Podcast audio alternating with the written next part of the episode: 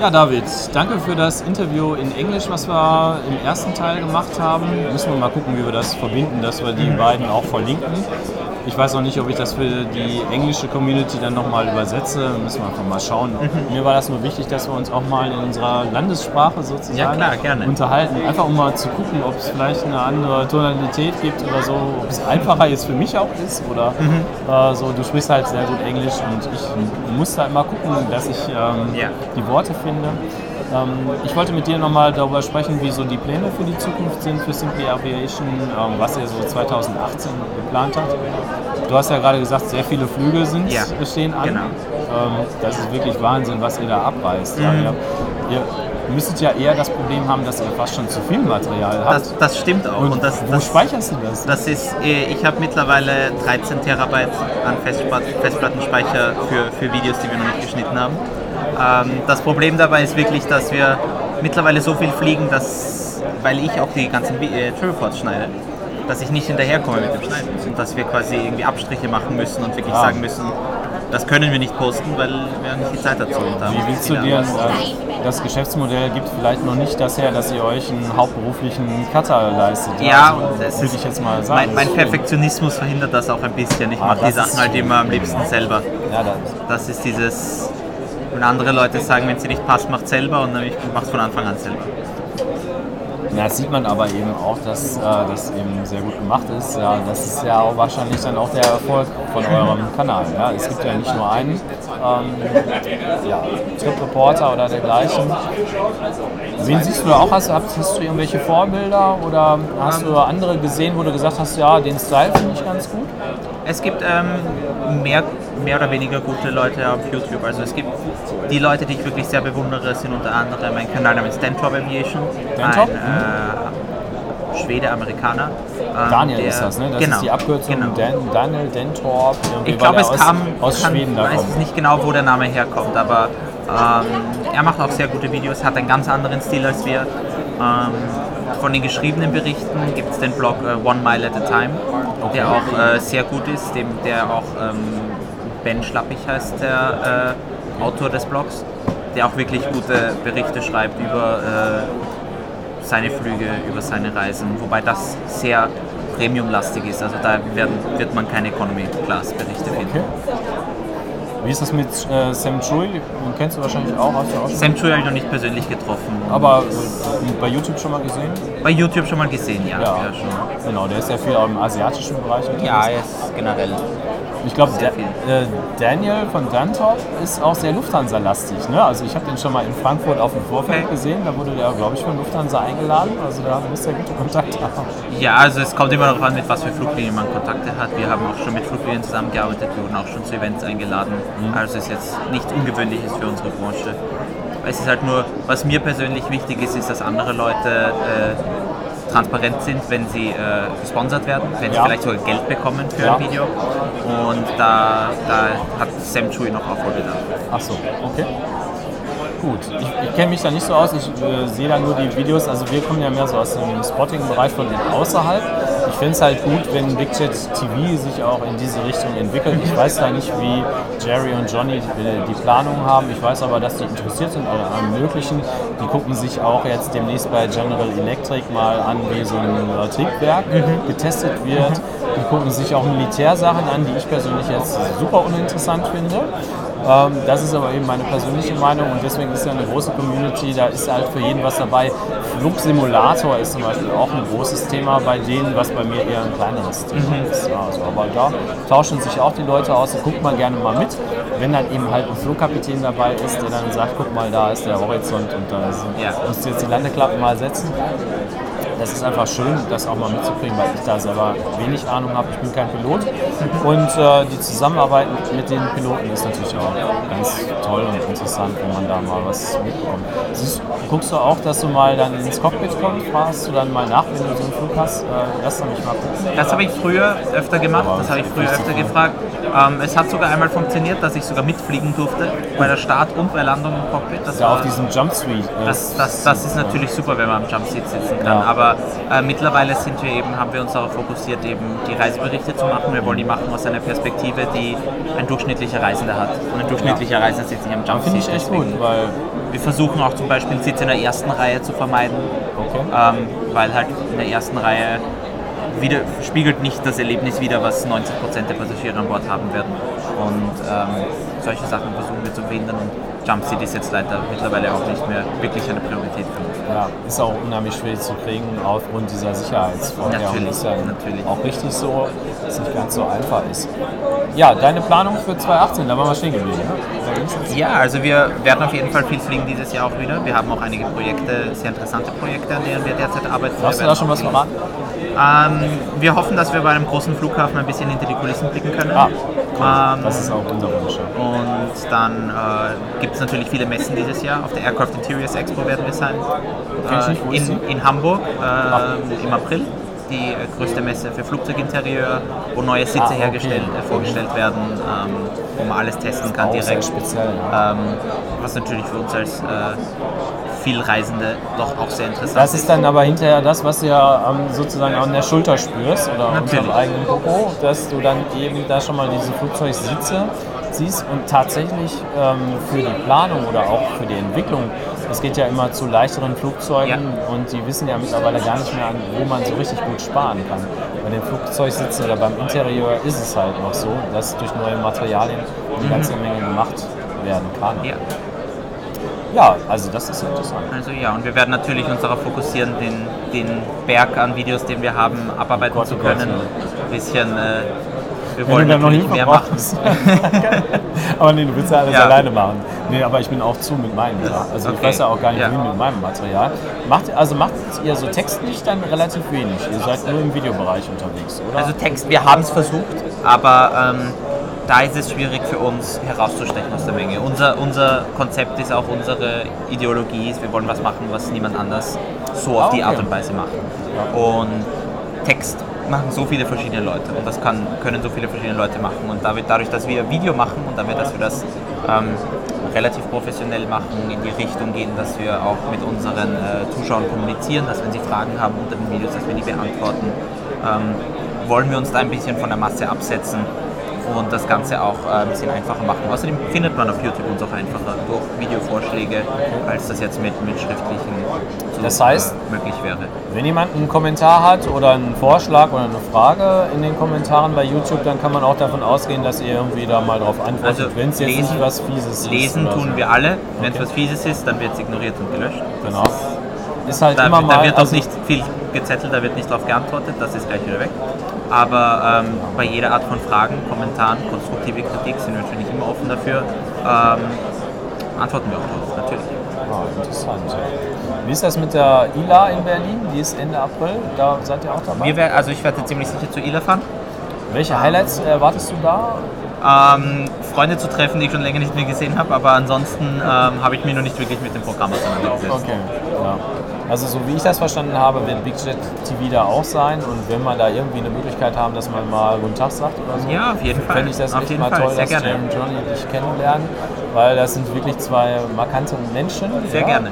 Und wirklich auch sehr freundlich. Ich glaube, das, äh, also wenn ich das so von der Ferne beurteilen kann, ich glaube, das wird sich verstehen. Ähm, und sonst so Perspektive zweite Hälfte 2018, hast du da schon irgendwas auf dem Schirm? Ähm, ich habe dieses Semester bei mir auf der Universität Kurse ähm, so gewählt, dass ich viel reisen kann, also dass ich nicht anwesend sein muss in der Universität. Das ist gut. Im zweiten Semester wird das genau umgekehrt sein. Darf Da ich wird- fragen, da was du studierst? Ich studiere jetzt internationale Betriebswirtschaft auf der Universität Wien Ah, und ähm, bin jetzt im zweiten Semester von mindestens sechs. Also werde im zweiten Semester mehr mich auf mein Leben Und hast du dich da committed? Hast du jemandem versprochen, zum Beispiel deinen Eltern, dass du das auch zu Ende machst? Weil es kann ja sein, dass dein Business jetzt oder hier die Simple Aviation so stark wird, dass du. Ja, ich, ich würde aber trotzdem gern das Studium zu Ende machen, vor allem weil internationale Betriebswirtschaft würde mir ja bei so einem Business Ja. selber auch natürlich sehr helfen. Toll, passt. Notfalls hätte man auch noch immer einen Abschluss, also es ist auch mein eigener Wunsch, das natürlich fertig zu machen. Ah, toll, finde ich super, dass er da so ein. Ähm, ich habe mein Studium abgebrochen, ich wollte Erdkunde und Sportlehrer werden und dann bin ich ja in die Touristiksparte gekommen. Das lag aber auch an einer Knieverletzung. Mhm. Okay. Also das ist immer meine Entschuldigung, aber ich glaube, ich wäre auch kein guter Lehrer geworden. Ich glaube Ja, so, ah, weiß nicht. Also da, danke, aber das ist halt eine andere Lebensphase ähm, und äh, für mich ist jetzt auch so, dass diese Big Jet TV-Geschichte so stark geworden ist, diese Kombination und die Zusammenarbeit läuft sehr gut. Du hast vielleicht mal gehört, dass in Deutschland Plainstream starten wird. Das äh, wird ja Big Jet TV beinhalten. Ist, denke ich mal, tick teurer. Ich weiß nicht, wie teuer das sein wird. Das ist auch ein Abo-Modell. Die selbst bezeichnen sich so ein bisschen als das Netflix der Aviation. Und da wird es dann sowas wie Pilot's Eye geben und Big Jet TV inklusive und noch weitere Content-Anbieter, die also qualitativ sehr hochwertigen Content machen. Im Magazin äh, gibt es jetzt auch schon das erste Showcase so in dem Sinne. Also das kann ich dir auch empfehlen, dass du dir das mal anschaust. Also vielleicht der Benjamin, da müssen wir einfach mal, den treffe ich auch in der nächsten Zeit, dass man da einfach mal sagt, ich habe dich getroffen, Ja, gerne. dass man sich mal austauscht, weiß ich ja nicht. Ähm, keine Ahnung, wie da die Pläne sind, und, äh, aber ich finde es toll, dass wir uns jetzt hier in Berlin einfach so über den Weg gelaufen sind. Das ist ja toll, dass man sich dann auch mal trifft. Und äh, ja, das waren so die, die Fragen. Jetzt wollten wir uns noch mal die Lufthansa Livery, die wollten wir mal kurz ansprechen. Wie ist denn deine Meinung zu der Also- Meinung? Ich meine, langsam ist ausgelutscht, das Ja, Thema. aber ich finde. Das Ähm, ist aber für viele sehr emotional. Das stimmt, das stimmt. Ähm, ich persönlich als Österreicher habe jetzt keine emotionale Verbindung zur Lufthansa-Bemalung, wie, wie es viele Deutsche wahrscheinlich haben. Ähm, wobei ich finde den Gang, ähm, das Markendesign zu vereinheitlichen, ziemlich gut, weil Lufthansa hat ein sehr großes Mischmasch an Designen derzeit mit grauen Logos auf blauem Hintergrund, mit äh, grauen Logos auf gelbem Hintergrund, gelben Logos auf blauem Hintergrund. Also da ist nicht wirklich eine einheitliche Strategie zu sehen und das jetzt zu vereinheitlichen finde ich gut. Die Livery an sich ähm, zeigt auch mehr den Premium-Charakter von Lufthansa ähm, mit einem dünkleren Blau, mit dem, mit dem silbernen äh, Kranich mit dünneren Linien. Ich finde, es ist schon ein Schritt nach vorne. Natürlich wäre es schön, weniger Weiß in der Livery zu haben, aber das gehört halt zur Strategie von Lufthansa dazu, dass man viel Weiß in den Bemalungen hat, damit Ja. man notfalls die Flugzeuge auch zwischen den Airlines recht leicht auswechseln kann. Ja. Deswegen hat die neue Austrian-Lackierung mehr Weiß, deswegen hat die Eurowings-Lackierung mehr Weiß, deswegen wird auch die, hat auch die Lufthansa-Lackierung die neue. Wie siehst du den äh, Lufthansa-Konzern so aufgestellt, um das jetzt auch mal aus Perspektive Österreich, das wollen wir ja auch mal ansprechen. Ja, wir sitzen jetzt hier bei Austrian Airlines. Äh, Austrian Airlines ist ja von der Lufthansa Group übernommen worden, genauso wie das bei der Swiss der Fall ist. Und ich glaube im Moment am meisten leidet so Brussels Airlines äh, darunter.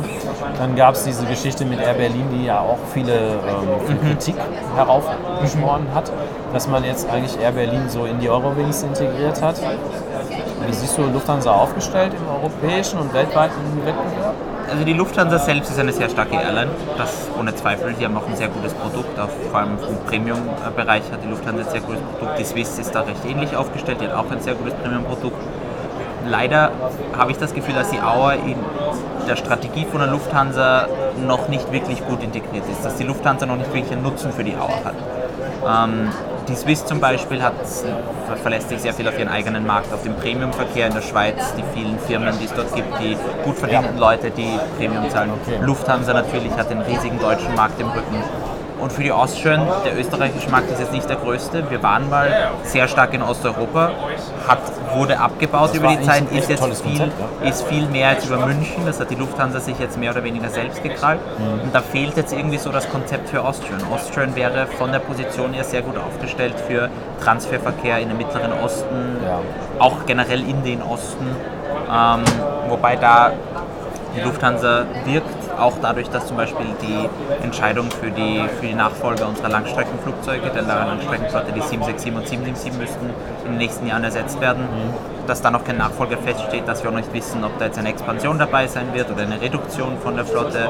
Ähm, und dass hier generell irgendwie so das Gesamtkonzept für die Integration in die, in die Gruppenstrategie von Lufthansa fehlt. Also deine Bitte an Carsten Spohr und Kollegen. bitte, bitte mehr mal, Flugzeuge bei der Auer. Bitte bitte. mal Auer stärken. Ja, wir haben es verdient, der Service. Wir haben es hier selber Ja. gemerkt. Äh, bei Auf jeden Fall. Äh, Stewardessen wunderbar. Denise hat uns da ganz toll geholfen. Wenn ich, ich hab, wir haben ja, das ist ja der Witz bei so einer Geschichte wie der ITB, da hat man ja die Möglichkeit, überall mal rumzulaufen und hier auf dem Lufthansa-Stand hat man ja drei Airlines plus Miles and More. Und wenn du da hier zwei Meter weiter Ja. zu Eurowings gehst und stellst eine Frage, kriegst du qualitativ eine ganz andere Antwort, als das hier bei Austrian ist Ja. oder oben bei der Lufthansa. Ja. Also ich will da jetzt nicht sagen, aber wir können uns alle denken, was, Da sind auch nicht alle tatsächlich Stewardessen, hier die fliegen alle. Okay. Also da muss man auch mal nachfragen. Ich glaube, von den fünf Mädels da drüben ist nur eine tatsächlich Okay. in der Kabine gewesen. Okay. Aber gut, Das habe ich auch nicht gewusst. probier das mal aus.